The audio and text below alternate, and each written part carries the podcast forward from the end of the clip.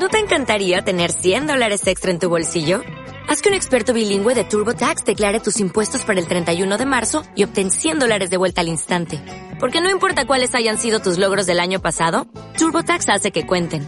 Obtén 100 dólares de vuelta y tus impuestos con 100% de precisión. Solo con Intuit TurboTax. Debes declarar para el 31 de marzo. Crédito solo aplicable al costo de la presentación federal con TurboTax Full Service. Oferta sujeta a cambios o cancelación en cualquier momento. Quindo 4900, local 13 y 14 Las Condes, Centro Comercial Omnium. El secreto del éxito está en tomar riesgos y superar desafíos. Viva la vida concho tomando buenas decisiones. Batería Hankook. Mucho más. Somos Opinión. Somos la clave. Ya estamos con eh, Verónica Pinilla, con Hugo Herrera aquí eh, en el panel de los días eh, jueves. ¿Cómo están? Muy bien, buenos Muy bien, días. muchas gracias. Ustedes. Los sanos para enfrentar el día. Un Eh, lindo día como hoy. Oye, yo sé que no hay vaso comunicante directo, pero ¿qué tanto sienten que puede haber sido un golpe para el movimiento eh, de, que está pidiendo aborto libre en Chile, lo que pasó ayer en Argentina? Sí, yo creo, eh, lo conversamos la semana pasada, ¿no es cierto? Eh, que lo que estaba pasando en Argentina obviamente repercute y tiene consecuencias en, en- la situación chilena. Yo creo que es un revés, yo creo que, que- que genera una condición, yo creo que en el corto plazo o lo inmediato, una reacción de decir, bueno, eh, efectivamente no tuvo la fuerza suficiente en, en Argentina. Eh, sin embargo, creo que, que también nos permite reflexionar sobre cuáles deben ser las estrategias o la manera de plantear en Chile eh, y cómo instalar la discusión del aborto libre. ¿ah? Yo soy una convencida que, que es un tema que, que vino para quedarse. ¿ah? Eh, probablemente, eh, no sé si vamos a seguir con la misma fuerza, pero, pero sí creo que, que es un tema que difícilmente hoy día lo vamos a sacar de la agenda pública. ¿ah? Eh, pensemos además que lo que sucede en Argentina fue por un estrecho margen, o sea, 32 votos. Siete contra- votos. Siete votos, o sea, la verdad es que una discusión que también probablemente en Argentina se va a volver a instalar muy rápidamente en el Congreso y, y en algún momento los mismos argentinas decían "Va- vamos a poder tener aborto libre. Eh, ahora, los tiempos argentinos y los tiempos chilenos son diferentes, nosotros también tenemos una agenda política que es bastante eh, diversa, cambia fuertemente. Yo creo que ahí lo clave es que el Parlamento y el movimiento feminista logren, logren seguir teniendo el tema en agenda. ¿ah? Y, yo creo que esa, esa hoy día es- forma parte de una campaña que hay que seguir instalando, masificación del discurso sobre el apoyo al aborto libre. eh, y obviamente yo creo que también es importante ir cerrando esta brecha de que es aborto libre y nada más. ¿Ah? Eh, yo creo que nos hace mal también al, al apoyar al aborto libre no, no decir que obviamente aceptamos todas las otras alternativas que tanto el gobierno como otros sectores eh, quieren poner en la agenda, como es aumentar el acompañamiento. Eh, hoy- ayer apareció una, una propuesta sobre, eh, creo que las, diputadas de la UDI, sobre eh, cómo eh, mejorar todos los procesos de acompañamiento de las mujeres que están en situaciones de embarazo y, situaciones muy, muy febles. Entonces, creo que todo eso tenemos que ponerlo en, en la mesa y tenemos que ser capaces de poder avanzar con toda esa agenda. ¿ah? Y dentro de toda esa agenda de apoyo, de acompañamiento, también creo que eh, eh, el proyecto de aborto libre debemos ser capaces de seguir manteniéndolo en la mesa. ¿Qué dices tú, Hugo? Yo creo que hay dos temas que son relevantes para pensar en, en- en lo que importa el debate argentino para, para Chile. Por una parte, creo que hay, un, hay una brecha importante entre, por decirlo así, el aborto en las tres causales, que es lo que, es lo que se aprobó y en lo, en lo que Chile está, y el aborto libre. Porque también lo, lo hemos conversado, hay, hay una distancia sideral en el apoyo a una y otra situación. Entonces ahí creo que el argumento, eh, que hay una debilidad argumental en la posición pro aborto libre y que quedó manifiesto un poco en lo que ocurrió en Argentina. Uno podría formularlo del siguiente modo, se pueden ensayar otros modos de plantearlo, pero la pregunta que uno podría hacerse es, ¿qué pasa con aquellos fetos que cumplen con los requisitos eh, de ser viables, de no haber sido producto de una violación eh, y de no poner en riesgo la vida de la madre? ¿Qué argumento hay para facultar a las mujeres, eh, a las madres, digamos, a las futuras eventuales madres, eh, para abortar. Bueno, hay un solo elemento que es la voluntad. Entonces, claro, viene el argumento de la soberanía sobre el propio cuerpo. Exacto. Y ese argumento me parece que es de un liberalismo extremo, pero en el sentido casi napoleónico del término. De, Napoleón definió la propiedad como el derecho a usar, gozar y disponer arbitrariamente, o sea, caprichosamente de la cosa. De la cosa. O sea, estamos pensando en el feto como un objeto de uso, goce y disposición arbitrario. Entonces creo que el argumento es muy extremo. ¿ah? Es muy difícil hacerse cargo de ese argumento y poder defenderlo.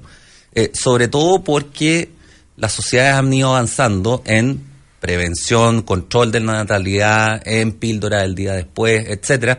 Entonces creo que hay, que hay, que hay una zanja demasiado larga por recorrer eh, y que no se ve en el horizonte, me parece, un argumento, una argumentación eh, lo suficientemente sofisticada como para hacerse cargo de esa realidad. Además, convengamos una cosa, en Argentina todavía la influencia de la Iglesia Católica es súper potente en eh, materia de discusión pública. Sí, y en Chile, si bien la iglesia está por los suelos, digamos, el, el, una, un- una cierta mentalidad conservadora es todavía dominante. O si se quiere, pongámoslo en estos términos, una cierta visión quizás entre solidaria, optimista de la vida, que, que opera en grandes grupos de la sociedad y que se refleja en ese solo 20 y algo por ciento que apoya el aborto libre frente al 70 y algo por ciento que en Chile todavía lo rechaza.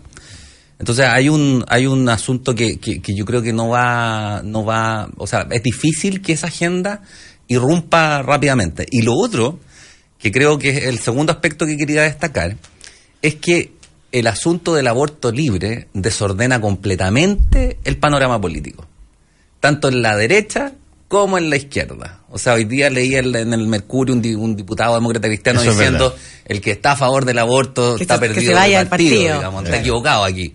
Y, y- uno puede pensar en más o menos lo mismo en eh, la centro derecha, digamos. Hay sectores, hay una bancada liberal en Renovación Nacional y está la UDI con los conservadores. La evangélica. y los evangélicos. Entonces, esto des- desordena el panorama y yo no sé si estén los tiempos, claro, como planteabas tú, con, con una agenda que presiona por otros lados, qué sé yo, el problema de la segregación urbana y de la integración, que bastó que la vi pensar en la torre, digamos, para que, para que estallara y, y- se abriera otro, otro tema, eh, los problemas laborales, los problemas de productividad que está teniendo la economía, eh, no sé si hay espacio. No, yo, yo creo que yo creo que a mí no me cae la menor duda, Hugo, que el típico argumento de derivador, le llamo yo, el, el argumento derivador, que es aquel que en algún momento dado, cuando tú sientes de que tienes la posibilidad de desviar eh, la fuerza que apunta a un objetivo, que es sobre qué tipo de argumento, eh, estas eh, no son de, de- de- de los ridículos. Eh, Chile no está lo suficientemente maduro para tratar este tema todavía. Ah, pasando a hay cosas que son prioritarias y que están en otras partes y que esto está dilatando lo que debiera ser muy importante en materia de inmigración, en, ma- en materia de integración. Siempre hay una razón por la cual debieras postergar un determinado tipo de discusión. Eh, y eso no cabe la menor duda que va a venir. Y el tipo de argumento es muy disruptivo, porque si estamos hablando, por ejemplo, de integración, uno podría decir el gran tema que le queda a Chile. Uno podría decir son dos, productividad e integración. Productividad no como meras cifras, sino que como capacidades del país para transformar la realidad. Eh, desde el cobre hasta, hasta, otras, eh, hasta otras áreas productivas. E integración. Entonces, en el, en el asunto de la integración, eh, el, el- el argumento que se ha usado para la campaña pro aborto libre es muy disruptivo, porque es inconsistente con, una, con un pensamiento de la integración, el, argumento de la soberanía individual. ¿Qué, diría, ¿Qué diríamos si un gran empresario empezara a argumentar, digamos, de que tiene un derecho soberano sobre su propia empresa, o sobre su propiedad? Eh, es, es- es- es complicado hacerlo Sí, funcionar. ahora, ahora yo De ahí... hecho, de hecho es- es- ese es un leitmotiv ideológico, pero estable. de- Claro. de- de Sí, mucho ahora tiempo. yo ahí, eh, Pero- un poco para que puedas... Ya vamos, a- ya, ya viene Caldo, ya Eh, viene Caldo. eh, es que efectivamente nosotros reconocemos de que el tema del aborto libre como problemática social hoy día no está, no está puesto eh, en la lista de los principales temas de interés ¿ah? y, y, probablemente no, no tenemos el apoyo hoy día ciudadano que esperamos para poder aprobarlo, pero sí creo, y yo creo que ahí hago un reconocimiento también, sobre todo al movimiento y a las muchachas que han tenido una fuerza muy fuerte, eh, han tenido ahí la capacidad de emerger, de eh, seguir avanzando en esta discusión. Yo creo que una discusión de un país que está preparado, yo creo que Chile está absolutamente preparado para esta discusión, y la problemática fundamental es cómo logramos dejar de alguna manera satisfecho a dos grandes sectores que tienen diferencia muy grande, porque este, este, este es un, un, un problema que yo creo que eh, es tanto un problema para pa el propio gobierno, evidentemente, pero también es un problema para la oposición. Claro. Porque no, no hay posiciones, hay, aquí no podemos decir que es una posición tampoco de izquierda o derecha, porque aquí podemos escuchar en función de las realidades que viven las mujeres, experiencias que viven las mujeres, situaciones bastante visibles. Entonces, yo creo que ahí, efectivamente, eh, cómo avanzamos en derechos individuales, Estados Unidos es tal vez el reflejo más grande de un país que ha eh, eh, persistentemente en el tiempo defendido derechos individuales, ¿ah? de derechos civiles individuales, y ahí eh, ¿cómo, ¿cómo, lo mezclamos también con una política garantista, donde queremos también hacernos cargos también del derecho a la vida. Entonces, aunque no es el derecho a la vida lo que queremos eh, menospreciar, obviamente, sí hay una tendencia a mezclar estas dos cosas. Entonces, por eso necesitamos una discusión que sea seria, una discusión que sea profunda, tenemos que invitar a los centros de pensamiento, a los académicos, a, los, a las organizaciones civiles, porque creo que esta es una discusión de todos. Tampoco podemos llevarla solo y exclusivamente al Congreso. Entonces, yo creo que ahí nos es un camino por, por, por recorrer. Carlos Azúcar. Sí, yo, yo creo que, o sea, estoy de acuerdo con lo que se mencionaba acá con respecto al, al, al liberalismo que, que, de alguna u otra manera empaña o, o es, puede ser un lente por, sobre el cual se puede, con el cual se puede finalmente leer este tipo de, de, de iniciativas y este tipo de movimientos. Sin embargo, yo creo que hay una, hay una cuota de realismo político que en este caso debería operar y en el sentido de que si uno revisa finalmente las pocas cifras que existen, porque es un asunto que tiene bastantes cifras negras, que con respecto a quién afecta el tema de los abortos clandestinos y es principalmente a la gente pobre. Sí. Entonces, cuando, cuando o sea, ayer... Pon, pon, pon, una lista de 60 cosas a quién afecta y, y, y vaya a tener un 90% a gente pobre. Y en este caso yo creo que eh, se puede salvar justamente esa, esa crítica del liberalismo, la cual yo, insisto, comparto y que está eh, digamos, eh, soberanía total sobre el cuerpo y, transformarlo finalmente en una propiedad privada. Yo creo que la discusión es mucho más interesante y la discusión creo que, que, que se ha instalado desde el feminismo sumamente interesante cuando uno trata estos temas eh, instalándole, digamos, dos ejes fundamentales, que es, eh, digamos, el, el, la discusión en términos de clase y de raza. Y ese tipo de feminismo es un feminismo que a mí sí me interesa justamente debatir porque no considera única y, en última instancia no es última, en última instancia une un, un, feminismo que se reduce a términos liberales sino que muy por el contrario eh, puede hablar justamente con respecto a los derechos de la mujer y, a, y con respecto a la igualación de, las, de, los derechos de, la, de las mujeres más subalternas que justamente están eh, cruzadas por estos dos por estos dos, digamos, estos, estos dos factores, perdón. Y eh, creo que, que, ahora viene estrictamente con, con en términos del, de lo que está pasando en Argentina. Eh, me pareció sumamente atingente una, una, o sea, primero que se haya, se haya abierto el debate con respecto a esto.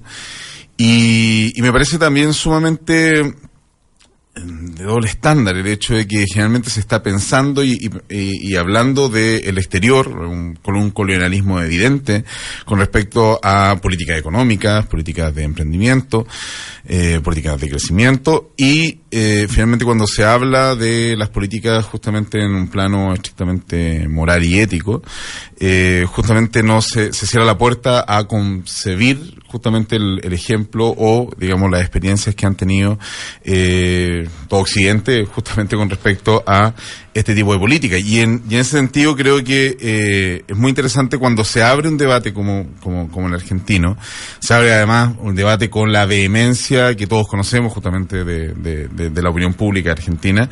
Y creo que hay, hay, hay un, había un, un argumento que es muy interesante, que finalmente cuando tú estás en contra de la despenalización del aborto, y, y insisto, eh, finalmente regular este, este tipo de situaciones. El aborto libre, también estoy de acuerdo con, el hecho de que no es una, una forma adecuada de nombrar este tema, sino que hay un montón de otras cuestiones que pueden justamente, eh, que, que se involucran y que es necesario precisar. Eh, creo que es, es muy, era muy interesante cuando se plantea el hecho de que cuando tú estás en contra del aborto libre, grandes comillas, en realidad no es que estés en contra del aborto, estás a favor de que se mantenga el aborto clandestino. Y ahí cuando uno cambia esa perspectiva de derecho y plantea que finalmente es un derecho de la mujer con respecto a recibir una determinada atención frente a situaciones que son especiales. Y justamente ahora estaba revisando el caso de la encuesta CEP. Y, es impresionante porque esta, esta pregunta se dejó de hacer eh, el año 99, se hizo en septiembre y octubre del 91, después se vuelve a hacer en septiembre y octubre del 99, y después no es hasta el 2014 y la última entrega que es de 2017 donde finalmente se habla de este tema. Y es impre- impresionante cómo cambian las cifras. O sea, si uno revisa específicamente el detalle, eh, el año 99 el 55% estaba eh, de acuerdo con el- la frase que decía el aborto debe estar eh, siempre prohibido. Y eso ¿Cuánto- pasa... cuál- qué porcentaje? 55%. Y eso el 2014 digamos, post-revolución eh, pingüina y post-revolución, digamos, el, el movimiento estudiantil, eh, baja el 23%. Y el 2017 sube al 27%. Y la frase, y acá, qué lástima que no esté Silvia, que es justamente una de las que se encarga de este tipo de temas, en el CEP, eh, habla, e- es bastante ambigua, porque dice el aborto debe solo estar permitido en casos especiales. Y eso llega justamente el año 2014 al 55% y el 49% el 2017. Eso tú O dices sea, que casi un cambio no. en la pregunta primero. Hay un cambio, en la- o sea, es... No, no, no, me refiero a que la misma frase, que el aborto debe estar, eh, debe estar eh, permitido en casos especiales, creo que esos casos especiales no se refieren específicamente a las tres causales, que da una ambigüedad justamente, y acá justamente uno, cuando yo, bueno, soy sociólogo, entonces... eh, siempre, y, y tengo una especialidad, digamos, las técnicas cualitativas, uno tiene que justamente echar mano a esta otra, eh, a a todos otros elementos técnicos a partir de los cuales uno puede obtener otro tipo de información más sustantiva. Y yo te aseguro que finalmente, si uno plantea el término en términos de la dificultad que actualmente eh, existe en Chile para poder tener un hijo, tener un hijo, digamos, eh, y llevarlo finalmente a ser un ser humano autónomo en este país, es una cuestión que contradice todas las políticas finalmente que está teniendo el gobierno. Yo creo que ese, Entonces- ese es un elemento clave. ¿ah? O sea, yo discreparía de un punto. Yo no creo que estar en contra del aborto sea estar a favor del aborto clandestino. Creo que es, es muy largo el ¿Cómo- salto. cómo- pero ¿cómo solucionamos eso? Bueno, es que esa es la pregunta, y yo creo que ahí se pueden generar consensos importantes, porque efectivamente, eh, lo ponía un poco en términos muy generales cuando hablé de, de la integración. Eh, efectivamente, yo creo que hay un tema de fondo del país, digamos. El tema de fondo en el país es que la no existen por ponerlo en términos así hegelianos, digamos, no existen las condiciones razonables de existencia para todos que suspendan, que permitan suspender la alienación. Y la alienación en términos de, eh, de las capacidades que tiene la gente de acceder a la salud, de no tener que ser servicial en el empleo para caerle bien al, al, al patrón, Y cuidar la pega. y cuidar la pega, o sea, de, de ser eh, eh, atento con el cliente más allá de lo requerido, digamos. eh, uno no lo ve eso en países que tienen aseguradas condiciones razonables de existencia para todos, donde el dependiente es un dependiente, pero no es eh, un, un mocito, por decirlo así. No existe estatuto joven, por ejemplo. Claro. Claro. bueno, hay- habrá que ver eso. Yo ahí, ahí, ahí eh, creo que eh, abrimos otro tema, pero, pero, pero, pero creo que tienen que haber condiciones mínimas, o sea, Para todos, para todos, los jóvenes. razonables. Sí, sí, sí. Lo que pasa es que a los jóvenes tú los puedes, es otro tema, Explotar digo. más fácilmente. No, no, porque a los jóvenes tú los puedes favorecer con otro tipo de apoyos, apoyos para estudiar, apoyos, becas de, qué sé yo, créditos blandos, ahora el, el nuevo crédito para estudios, qué sé yo, eh, o becas. Eh, pero, pero creo que ese es el, quizás es uno de los dos grandes desafíos que tiene el país. O sea, y el tema de la mujer, creo que cae de cajón. O sea, todo el tema feminista lo que hace es levantar nuevamente la situación de precariedad que usualmente no tienen todas las mujeres, digamos. Exacto. Tienen las mujeres, preponderantemente las mujeres pobres. Vulnerable. Mm. Bueno, vulnerables. a- a- Aquí, tú, aquí tenemos un empalme con la otra cosa que se dio a conocer eh, ayer, que tiene que ver con este proyecto que firmó el presidente respecto de eh, la sala cuna universal, que, eh, que yo insisto, por ahora, por esta primera etapa, porque yo me imagino que se va, eh, tarde o temprano va a pedirse que se amplíe a todas las mujeres eh, que son madres. Eh, aquí solamente el proyecto calza con las mujeres que están actualmente trabajando. Exacto. Y, y por lo tanto tú tienes situaciones y van a haber muchas personas que van a dar cuenta de las excepciones que esta ley tiene. Eh, por ejemplo, si es que una persona es madre soltera o, se separó y tiene una guagua chica y, y no está trabajando, o si es que está con su marido, pero el marido es el proveedor, es él el que genera los ingresos y ella quiere buscar trabajo, ¿cómo lo hace? Si al no estar trabajando no, no puede colocar a su hijo en una sala cuna para ir a buscar trabajo. Yo iría más allá, o sea, efectivamente, yo creo que toda la agenda, toda la agenda, por llamarla de algún modo valórica, en último término en Chile ha sido eh, muy hipócritamente manejada. ¿En qué sentido? En el sentido que todos declaran, pero es gratis. Pero cuando estamos hablando de subsidios o de apoyos como las salas cunas, eh, es mucho más difícil avanzar y en ese sentido yo reconozco el avance que, que ha hecho este gobierno, pero creo que nos falta todavía. O sea, eh, yo no conozco mucho de experiencias comparadas, pero cuando fui becario en Alemania, con, con, con lo precario que, que- precariamente que uno existe con, con las becas, bueno, el Estado alemán nos pasaba un subsidio que era, no sé si en Chile se podría replicar algo así, pero, pero podríamos acercarnos a algo así, un subsidio que era alrededor de 500 euros al mes. ¿Por qué? Bueno, porque nosotros como familia estábamos criando a un niño, eh, a una niña en este caso. Eh, bueno, y uno se, se, se tendría que preguntar, no solo para ir a encontrar trabajo, en Chile todas las mujeres son trabajadoras, todas. Exacto. Eh, eh, eh, y y el- las labores domésticas hoy día son cada vez más, más, más, más complicadas porque, porque es raro encontrar mujeres que solo se dediquen a las labores domésticas. En general, cuando el marido es el proveedor, bueno, ellas apoyan al marido en muchas cosas. La cantidad de trámites que hay que hacer hoy día en el día a día, Pero, digamos. pero ese es un argumento absolutamente marxista, hay que decirlo. De hecho, se refiere a la superexplotación. Rui Mauro Marino. Hegeliano, hegeliano. Pero, pero- pero- pero mira, mira, mira lo que estás diciendo, Hugo, que es interesante, porque yo creo que en el gobierno saben perfectamente esta situación de que tú estás hablando y que la ministra Plá lo entiende sumamente claro y de ayer la- conversando con ella en última mirada lo reconoce. Eh, todas las mujeres debieran tener el acceso eh, y el derecho a la sala cuna universal. Pero mira tú lo que se produce ayer.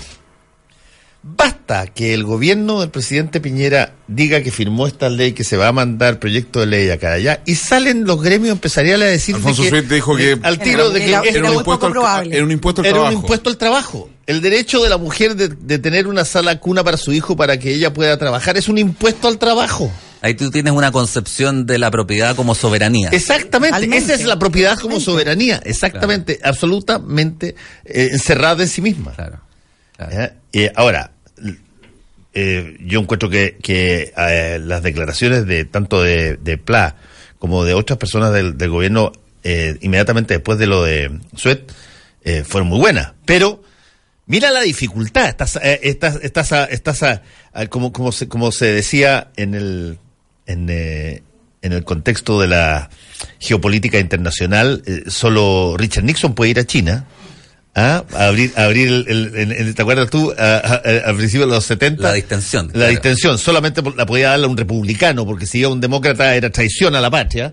Y, él lo podía- y aquí, eh, eh, quizás solo un gobierno de derecha puede eh, eh, generar las condiciones iniciales, si no to- las totales, para romper una, un axioma eh, empresarial que dice que cualquier derecho que tú le das a los trabajadores, sea hombre o sea mujer, inevitablemente es un atentado contra la posibilidad de dar más empleo y, en definitiva, a la propiedad privada. Yo creo que hay una ceguera absoluta eh, o muy acentuada en el empresariado respecto a que las condiciones sociales bajo las cuales viven los trabajadores y viven los más pobres son condiciones de estabilidad para la economía.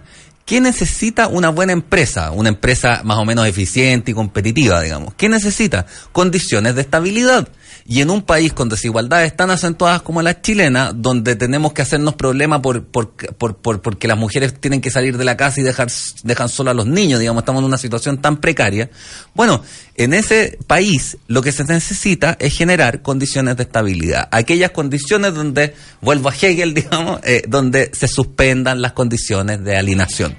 Eh, es ahí a lo que hay que llegar. Y eso es algo que vieron los alemanes a fines del siglo XIX. O sea, no estamos hablando aquí de marxismo necesariamente, ni, ni, ni, ni de revolución. Estamos hablando de generar condiciones para un país, si se quiere, desarrollado, digamos. Bueno, pero ahora yo, yo, yo veo con eso Verónica que efectivamente el presidente Piñera se va a dar cuenta lo difícil que es gobernar y tratar de generar políticas públicas que afecten en mayor o menor medida eh, al empresariado ¿ah? y, y la estructura económica que tiene el país. Porque ahora, más allá de, de- de- lo teórico, efectivamente es así. Para un gobierno de derecha poner estos temas es mucho más fácil que un gobierno eh, que es más progresista, que es más centroizquierda, porque nosotros no tenemos o no hemos tenido el apoyo del empresariado para hacer muchas cosas. Entonces, eh, ahora, que es una política pública que viene de alguna manera a aportar a la incorporación de la mujer en el mercado laboral, sin duda sin duda alguna, que tiene muchos otros beneficios también. O sea, que los niños estén en una sala cuna bien cuidados, eh, además aprendiendo en un proceso y en un entorno de aprendizaje, evidentemente, que es mucho mejor. Y que la mujer pueda salir al mercado laboral de una vez por todas, con ciertas seguridades también, también es así, porque uno de los grandes problemas que tiene la mujer es que no solamente tiene dificultades para ingresar al mercado laboral por los niños, tiene dificultades para ingresar al mercado laboral por los adultos mayores que tienen que cuidar en el hogar, ¿ah? porque eh, el- sus labores o su- el trabajo eh, en la cual o sus ingresos no son permanentes en el tiempo. O sea, yo creo que ahí hay un cuidado del mercado laboral. Yo, la verdad que, felicito esta, esta discusión. Eh, creo que es importante que sigamos avanzando en esta lógica.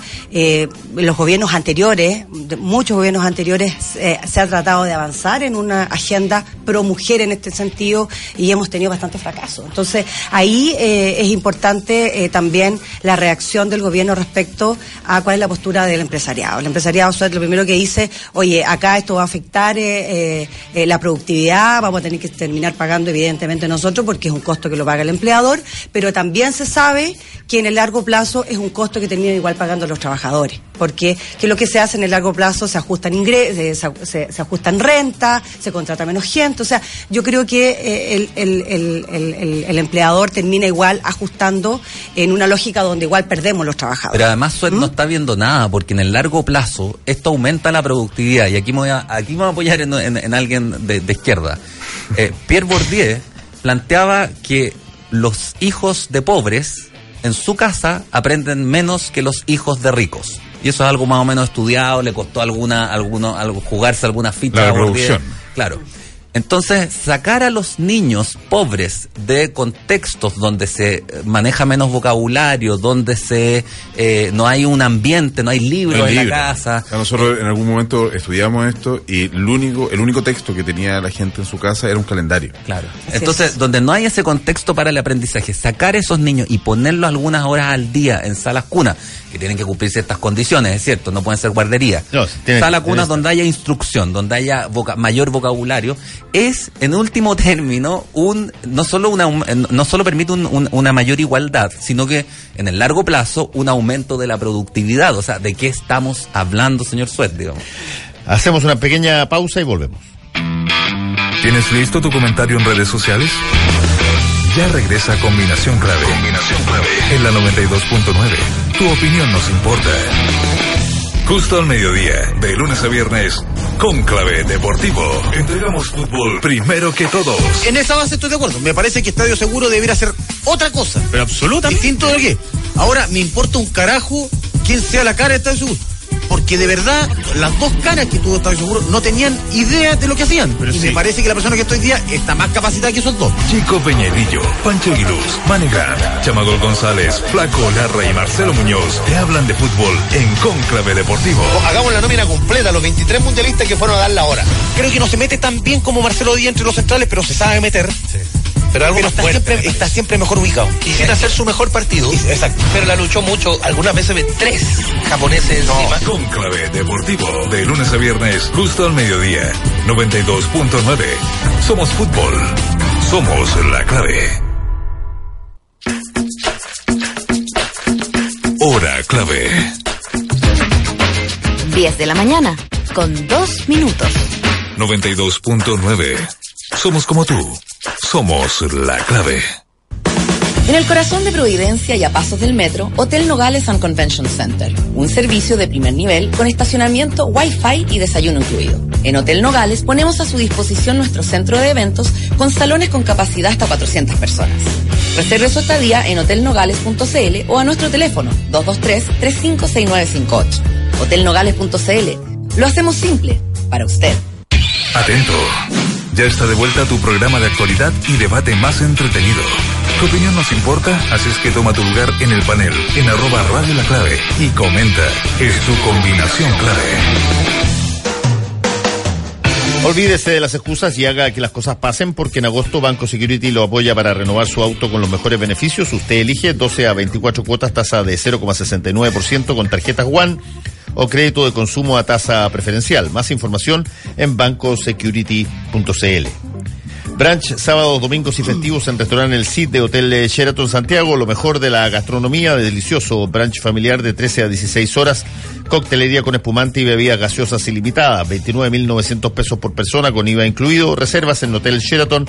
Teléfono 222-335.000, anexo 7144. El secreto del éxito está en tomar riesgos y superar desafíos. Viva la vida concho tomando buenas decisiones. Batería Hankook. Mucho más. Eres parte del panel. Eres combinación clave. Tenemos dos libros para regalar. Gentileza de Me Gusta Leer Chile. Puede participar usando el hashtag combinación clave y nombrar también a arroba Me Gusta Leer CL. El libro de Jorge Volpi, una novela criminal, editorial Alfaguara, una verdad secuestrada por el poder y liberada por la literatura. Jorge Volpi. Eh, y de Alejandra Matus, eh, mitos y verdades de las AFP. Eh, los dos libros se, se regalan, acuérdense, hashtag combinación clave y también nombrar a arroba me gusta leer CL. Jorge Volpi, una novela criminal y de Alejandra Matus, mitos y verdades de las AFP. Estamos con nuestro panel de, de los días jueves. A mí me gustaría aclarar por qué es marxista el- el- A ver. Marxista no de Marx, eh, sino que finalmente el concepto de sobreexplotación lo retoma un teórico brasileño que vivió un tiempo en Concepción, que es justamente Rui Mauro Marini. Y que este caballero que después se exilia nuevamente, porque venía escapando de Brasil, del golpe de Estado, llegó acá y fue el golpe de Estado acá, entonces Se terminó en. México. Entonces, él... Ahí, ahí- desa- ahí se, se ancló en el PRI.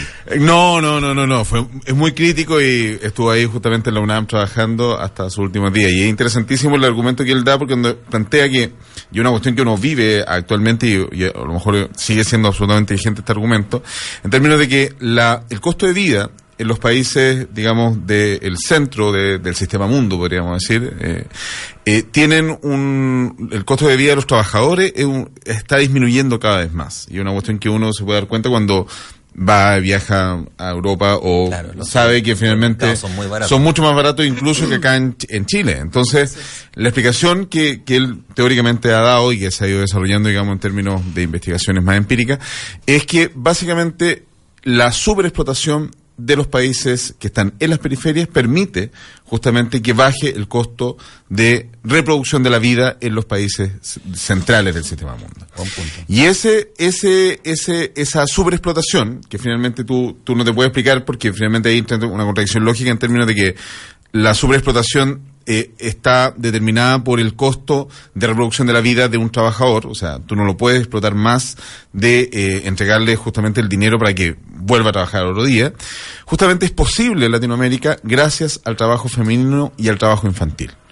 ¿Por qué? Porque justamente ese trabajo te permite disminuir los costos, lo que es la doble jornada, lo que es finalmente el cuidado de los ancianos. Sí. O sea, un montón de cosas que tú no resuelves a través del mercado, sino que a través de la economía doméstica. Déjame ponerte un ejemplo de eso, que, que, que es eh, que lo más rápido que tú puedes pasar de la felicidad a las ganas de estrangular a alguien. Eh, ándate a Europa, eh, si es que puede, si te toca viajar, porque cosa, ándate a Europa y entra a una farmacia a pedir un medica, eh, a, comprar un medicamento que acá lo tienes que tomar por prescripción médica en términos, eh, el de la tiroide, el de inductor de sueño, el que tú quieras. Si te sale, qué sé yo, menos de 80% o 70% del precio del de acá, eh, en una de esas tienes que revisar de nuevo en nuestra farmacia. Pero tú vas a comprar un, un medicamento que aquí te cuesta 29 mil pesos las 30 pastillas y allá te puede costar 6 mil pesos. Y tú, y tú te preguntas a ver qué hay en, ¿Qué que en- hay en ese, en ese, en, esa farmacia negra. que es igual a la de acá, en otro país, que haga que, de, que, que el traspaso del Incluso mismo puede ser hasta el mismo laboratorio. Exacto, el no, el mismo laboratorio. Eh, que, que el paso de ahí a acá te genere a ti, pero un, un robo gigantesco, lo que tú percibes como, pero ya la estrangulación. Y en gran medida tiene que ver un poquitito con que eh, acá te ponen ese tipo de precios altísimos para que, entre otras cosas, te las puedas rebajar afuera. Pero ah, siguiendo con la lógica de la superexplotación y, y cómo tú entiendes, digamos, el, eh, el desarrollo de los países hoy día, los países europeos que tienen unos estándares maravillosos, de hecho ayer con, mi marido lo conversábamos, claro, es, mucho más fácil eh, eh, el desarrollo en, en países que tienen altos recursos naturales, que son mucho menos en, en número, digamos, y que han tenido una historia de excolonialismo inmenso, porque gran parte de sus riquezas vienen de la explotación que han tenido en África, en América Latina, en, en, en estas regiones. Por lo tanto, para países como los chilenos, el desarrollo es más caro. O sea, desarrollarnos a nosotros nos sale más caro, porque no solamente estamos hablando de empleo, tenemos que hablar de empleo decente, no solamente hablamos de producción, tenemos que hablar de producción, de producción limpia, de pasar todas las etapas que los países ya desarrollados han pasado anteriormente gracias al apoyo que han tenido eh, a- eh, a- de pueblos como los nuestros, O sea, digamos. ¿no es apoyo, apoyo, yo creo que es una No, cuestión- imposición en algunos casos, pero al aporte, digamos, eh, forzado en muchos casos de, de- del trabajo, de, de la producción, de los recursos naturales. Entonces, ¿qué nos queda? Nos queda países como los nuestros ser capaces de ser muy innovadores o tener la capacidad de resolver nuestros propios procesos por nuestra cuenta, sin necesariamente tener que traer estos paquetes medios traídos así, buscados desde afuera, ¿ah?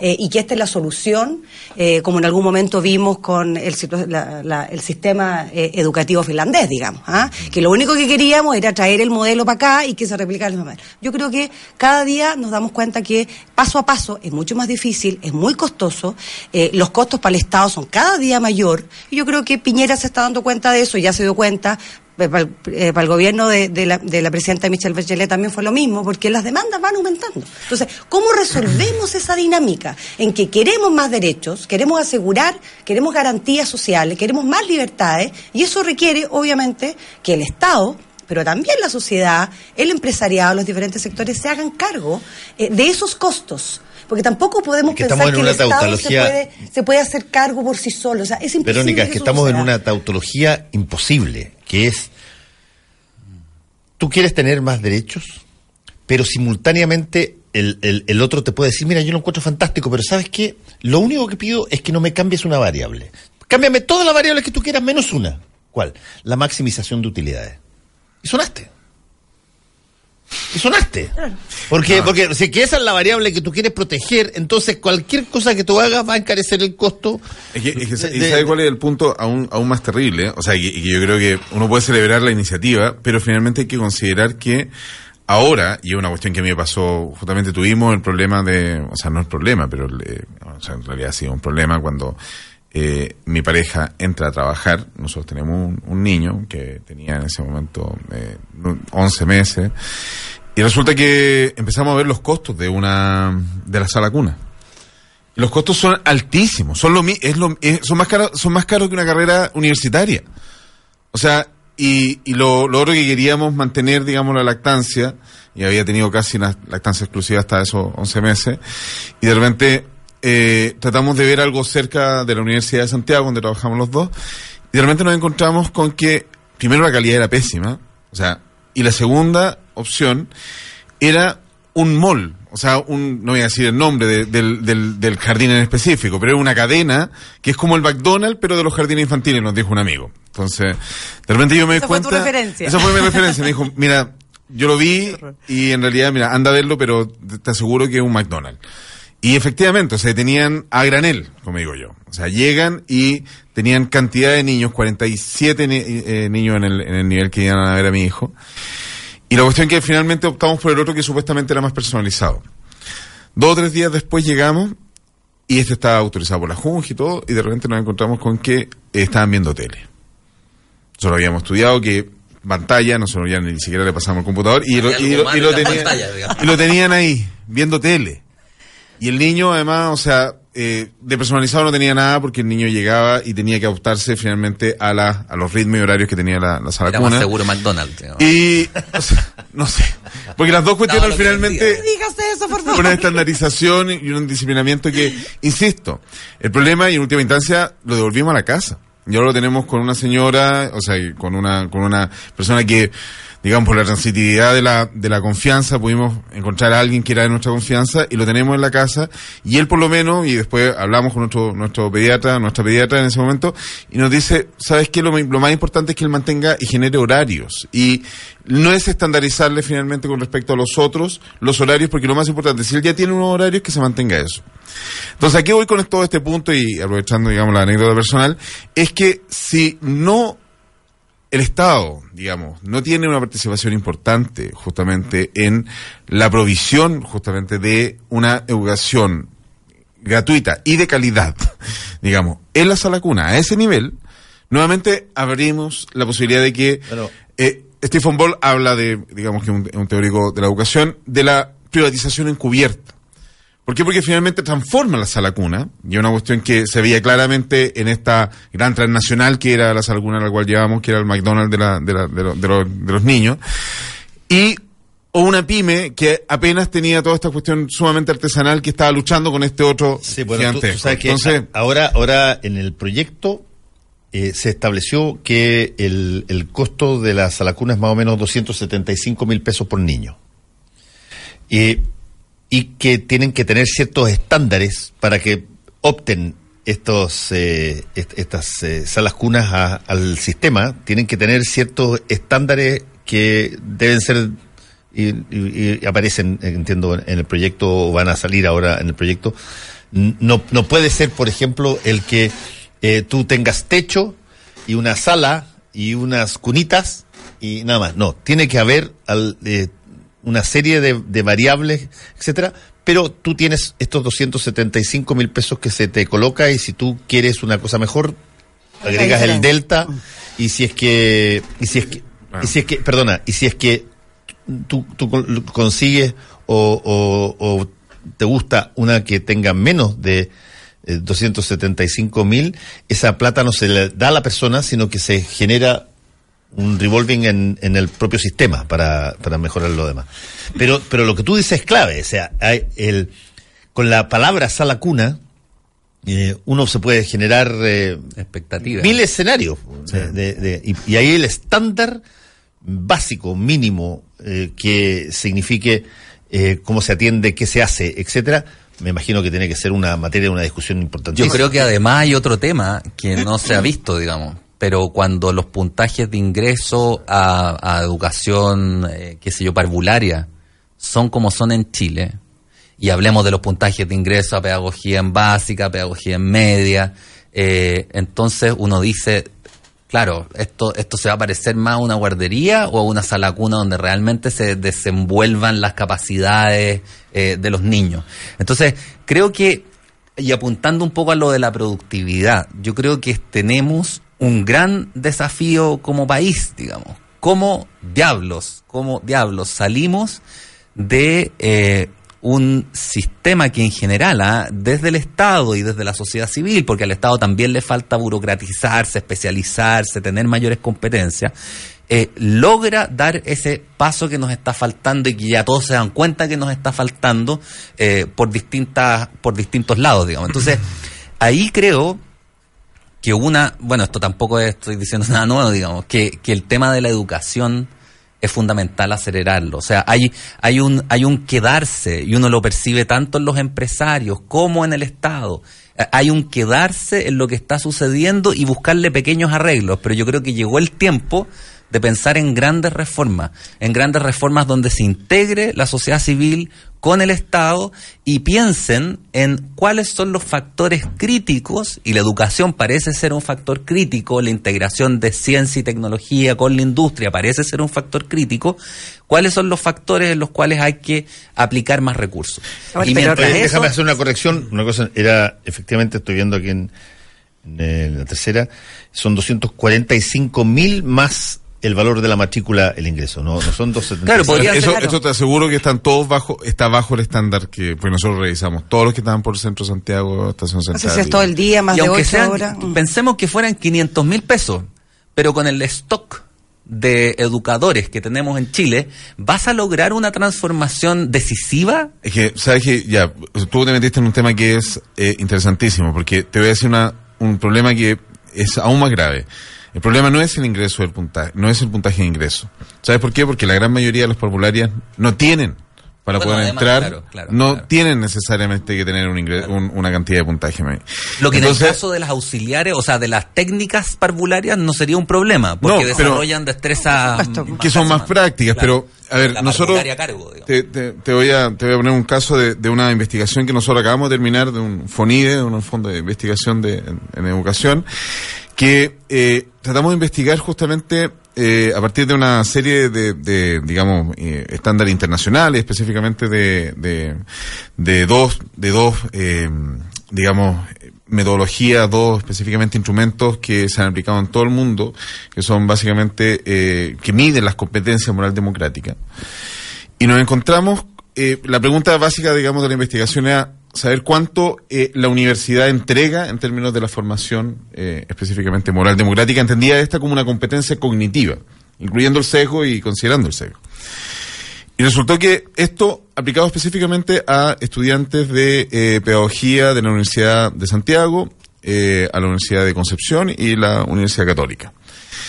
Y resultó que cuando nosotros empezamos a desagregar lo- los puntajes, nos dimos cuenta que los muchachos que entraban a pedagogía de la ciencia, ¿me entiendes?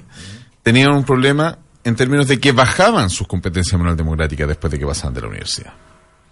Entonces, esto, nosotros ahora, de hecho, estamos elaborando el proyecto para poder aplicarlo en otro tipo, en otro tipo de instituciones.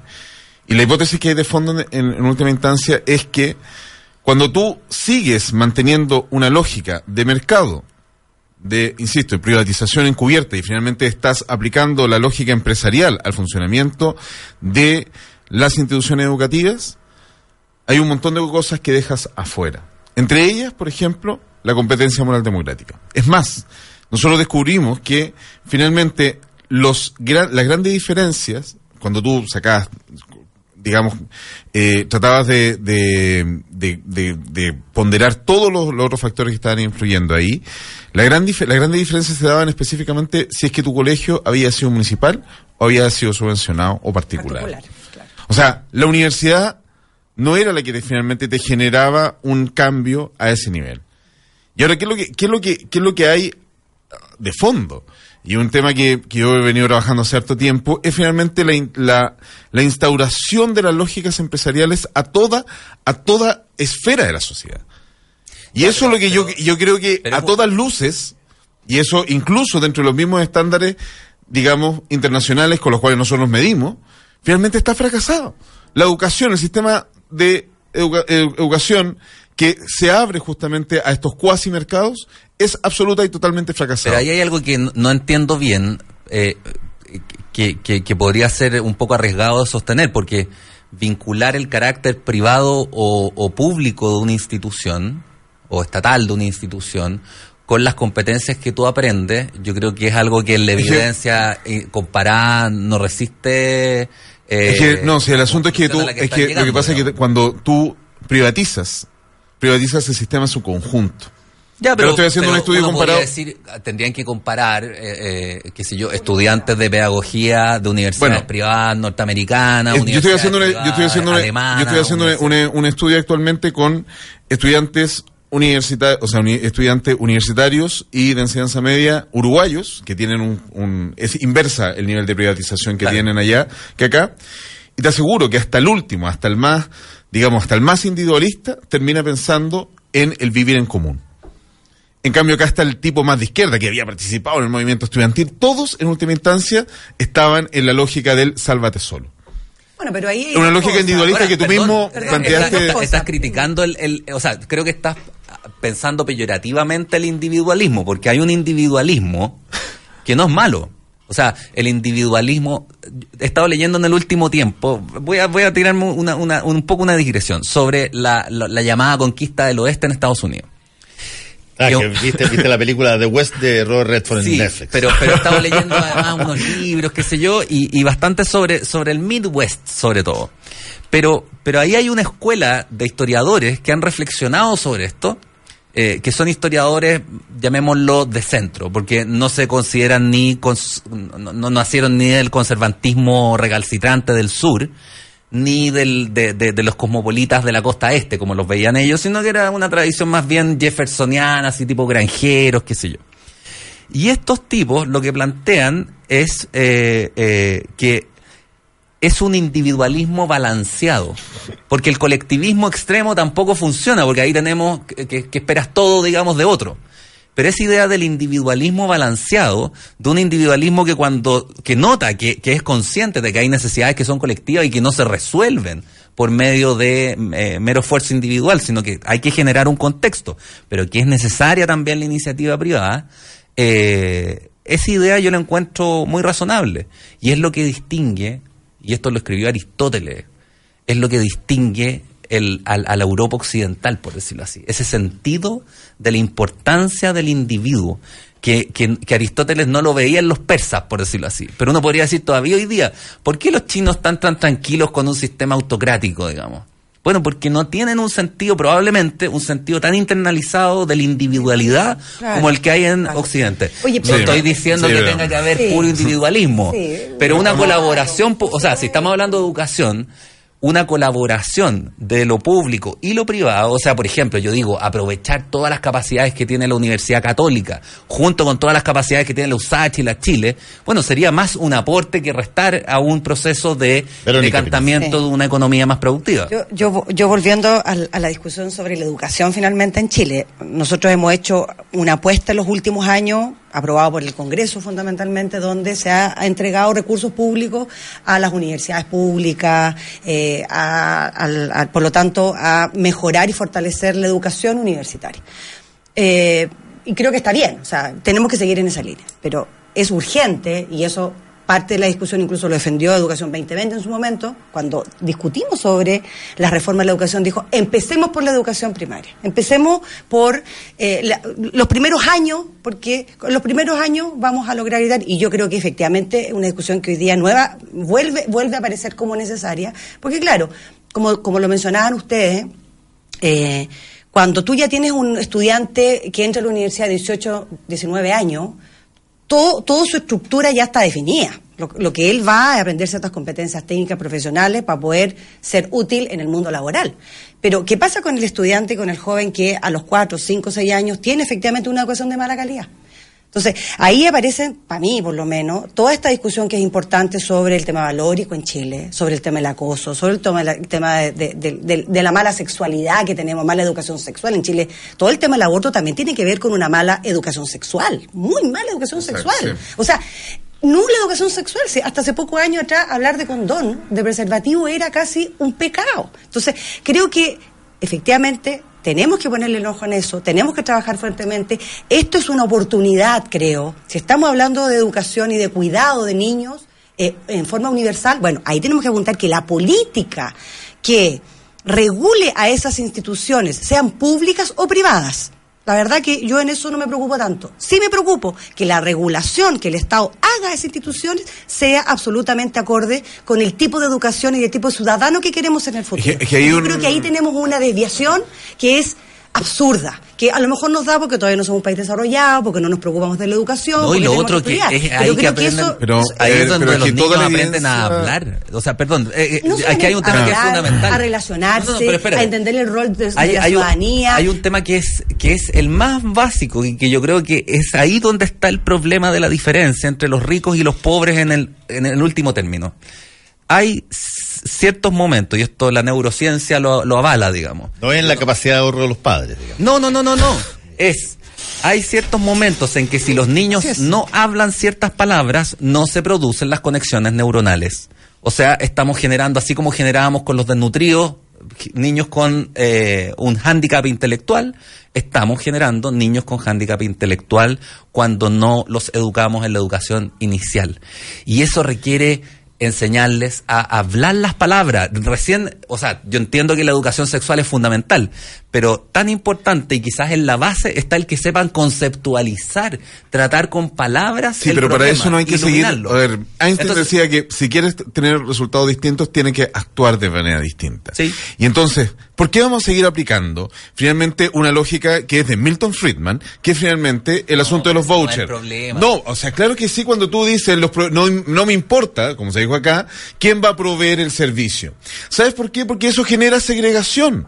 Y finalmente, No, a los no. hijos, a ver, ¿cómo que no? La segregación O sea, yo te se digo la segregación, yo la viví en, o sea, me daba cuenta de la calidad de los de los jardines infantiles, de la sala cuna y de la calidad de las educadoras que habían en Estación Central y las que habían al la comuna al lado Ya, que es Santiago. momento. Entonces, Agarra a todos los colegios de Chile y haz el siguiente ejercicio. Lleva niños pobres a un colegio caro de Santiago y los resultados probablemente van a ser igual de malos que los que tienen en la escuela pública. El problema yo creo que es más profundo. El O sea, problema tiene es que ver en, la justamente con calidad, la- en la calidad de los cuadros que enseñan. pero por, eso, qué? ¿y, quién- la- y volvamos a la formación de profesores.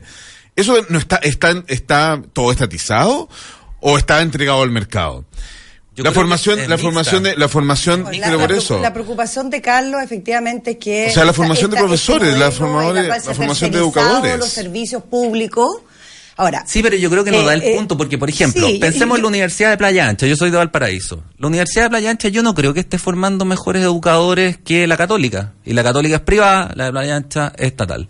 La, la Ya, universidad... pero de- del Instituto Paul Schaeffer, te lo voy a decir, que es donde sale, insi- insisto, no tengo acá la cifra, pero te aseguro que las educadoras, digamos, de párvulos salen mucho mayormente de la educación privada que la educación ¿Hay pública. un instituto por Sheffer o lo inventan? No, lo estoy inventando. recién, no, no, no. Por un momento, pero este país... que yo, bueno, bueno, ¿Cómo yo- va a haber un pero- instituto por ¿En qué mundo estamos? Bueno, ya, ya, ok. está- está No, yo creo que hay que hacer una reforma profunda al sistema de educación superior, que hay que inyectarle más recursos.